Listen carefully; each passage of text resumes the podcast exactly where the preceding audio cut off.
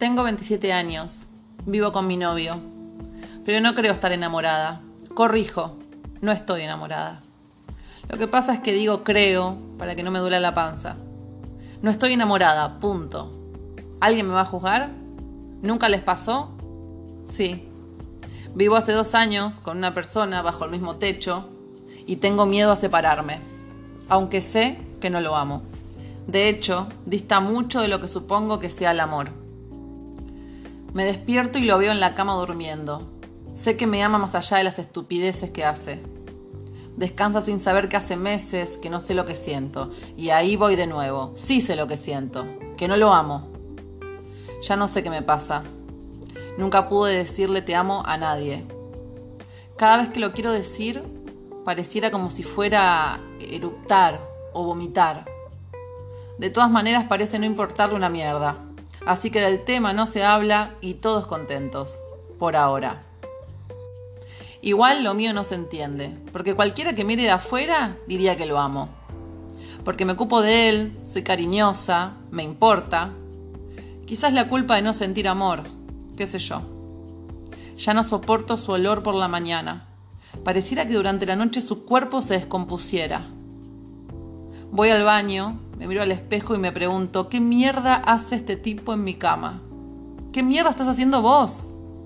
¿No puedes ser por una puta vez en tu vida como la gente normalita, que está enamorada o no lo está, o construye una familia o no la construye?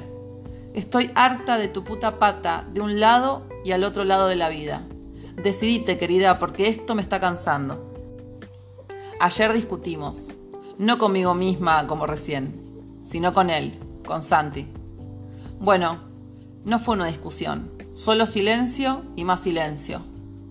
Me preguntó si me veía con hijos con él y yo me quedé callada. No me animé a decirle la verdad. Tampoco supe cuál era la verdad en ese momento. Quizá no hay una verdad, sino que no saber es mi verdad. Bueno, en realidad es mi verdad casi siempre. Él respondió mi silencio con más silencio se dio la media vuelta y se durmió. Así, una vez más, del tema no se habla y todos contentos, por ahora. Yo sé claramente que este es el comienzo del fin, pero no creo que él lo sepa, ni, ni creo que lo quiera admitir. Lo quiero, de verdad lo quiero, pero no lo amo, no estoy completa. Recuerdo las primeras veces que salíamos, cómo nos divertíamos. Admito ser una persona divertida. Es lo que más fácil me sale, divertirme. Pero ahora que lo veo de lejos, en retrospectiva, me divertía conmigo, no con él. Venía de una relación bastante tormentosa y quería algo normal. Santiago lo era. Me escuchaba, me quería y me amaba, pero no me alcanzaba. En fin, duerme sin saber que hoy lo mando a la mierda.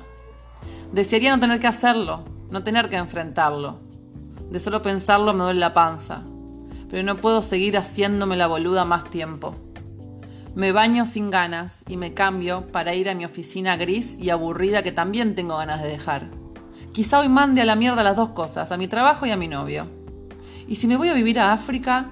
Shh, cerebrito loco. Primero Santiago y después ves qué haces con tus grandes ínfulas de aventurera.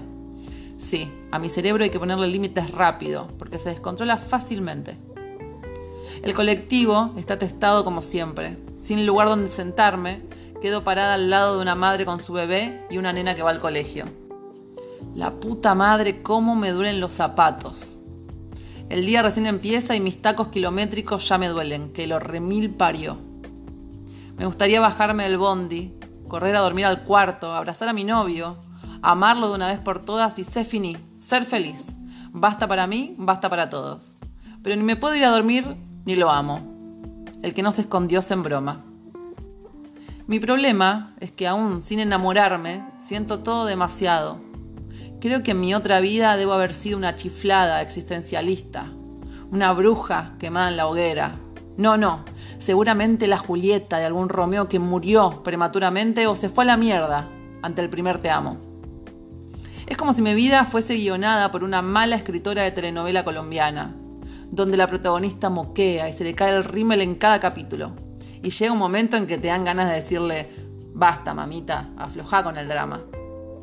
Mientras pasan las veredas desde arriba del bondi, mis pensamientos vuelan y se mezclan entre las telenovelas colombianas y en la última vez que lloré en el baño del laburo.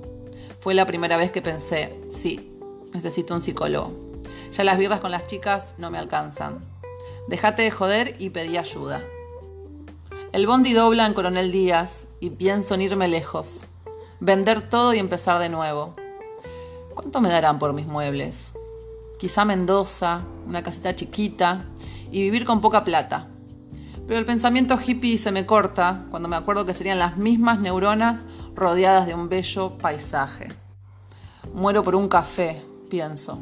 La chica de al lado toma uno en su jarro térmico y el olor me da ánimo. Siempre me encantó el olor a café por la mañana. Es reconfortante. No hace falta decirles que últimamente todo va mal. Es que ya no sé qué hacer. Bueno, el caso es que sí sé qué hacer, pero saber tampoco es fácil, ¿eh?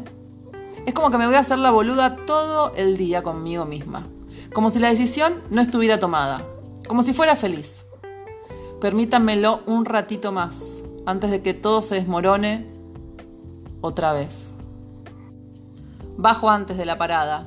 Hoy es un lindo día de sol y hay un poquito de viento. Trabajo cerca del río, en Puerto Madero, que para quienes no conocen Capital Federal es un lugar tan snob como hermoso. Y para poder disfrutarlo un poco más, siempre salgo con tiempo. Y hoy tengo más ganas de caminar de lo usual para alargar un poco la llegada a la oficina. Miro a la gente pasar a mi alrededor. Siempre los observo mucho. A veces cruzo miradas, pero no porque quiero que me vean. Es que me intrigan un poco sus vidas. ¿Dónde irán? ¿Serán felices? ¿Tendrán grandes cosas que contar? ¿Se morirán mañana? Y mil preguntas como esas me surgen mientras camino y veo gente. Es un juego divertido que me hace no pensar en mis propias cosas. Invento historias todo el tiempo. Pienso demasiado. Ese es mi problema. Tal vez si no pensara tanto, sería feliz con poco. No me plantearía tanto las cosas y no escribiría siempre lo mismo. No sé nada de escritura, solo que me gusta pasar las cosas en limpio y quizá algo lindo salga de lo escrito o simplemente me quede de recuerdo. Hoy llevo una pollera corta, así me gustan, cortas, negra y al cuerpo. Una camisa bordó, sin mangas, con botones dorados, y unos tacos negros comprados en la calle Córdoba, de oferta, por supuesto. Toda mi ropa es de segunda. Me miro en un vidrio y pienso cuánto más linda sería si mi ropa no fuera tan barata. Pero bueno, no me quejo. Mi metro setenta y pico me permite lucir bien esta ropa de mala costura. Mi pelo nunca me gusta, en ninguna de sus formas.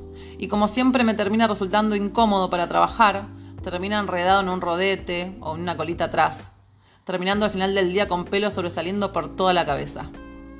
Calle abajo hago una parada en el supermercado chino. Compro pan para tostadas, queso y un yogur para la tarde.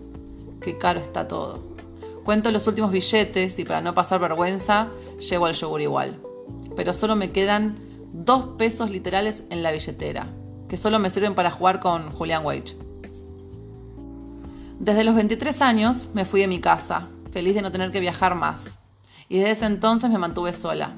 Todo me costó siempre mucho. Muchas entrevistas, muchos trabajos mal pagos, horas extras no pagas, muchas caminatas con tacos buscando laburo. Nunca la pegué con ninguno. Hoy en día podría decirse que logré medianamente un buen trabajo, soy secretaria de un buen hombre. Si aún no me fui, fue por él. Y porque tampoco es tan fácil poder conseguir algo mejor. Los fines de semana con Santi siempre nos volvemos a provincia a ver a la familia. Acá solo nos dedicamos a trabajar e ir al gimnasio. Y de vez en cuando una salida con compañeros de la oficina, al after office. Y así transcurren los días. Así transcurre mi sosa vida. Es lindo tenerlo cerca, Santi. Me reconfortan sus besos. Me gusta verlo cocinar, y besarlo antes de salir de casa. Pero ¿qué diría si supiera que no lo amo? Vale decir que nunca amé, ya lo dije, ¿no? Y vuelve el puto nudo en el estómago. Concentrate en otra cosa. Sí, mira el río que se ve a lo lejos. Llego a la oficina temprano, antes que todos, como siempre. Me gusta poder disfrutar del silencio en la oficina cuando no hay nadie y tomarme tranquila mi cafecito de la mañana sin que nadie me esté dando alguna estúpida charla de rutina como algo del clima y esas cosas que me ponen de mal humor y se me notan. Preparo mis tostadas mirando por la gran ventana de la cocina. Veo la ciudad con sus calles despertando de a poco. El río muy cerquita y tantas historias que sobrevuelan en la calma de la mañana. Mi día transcurre intempestivo, siempre corriendo de un lado a otro sin poder almorzar tranquila, con el celular metido en el orto, que suena todo el día. Y al final del día me quedo un rato más de la cuenta. Mi jefe pasa por mi oficina con una sonrisa, diciéndome que ya es tiempo de que me vuelva a casa. Tengo cosas que terminar, le miento. La realidad es que no quiero enfrentar otra separación más, porque van, bueno, unas cuantas.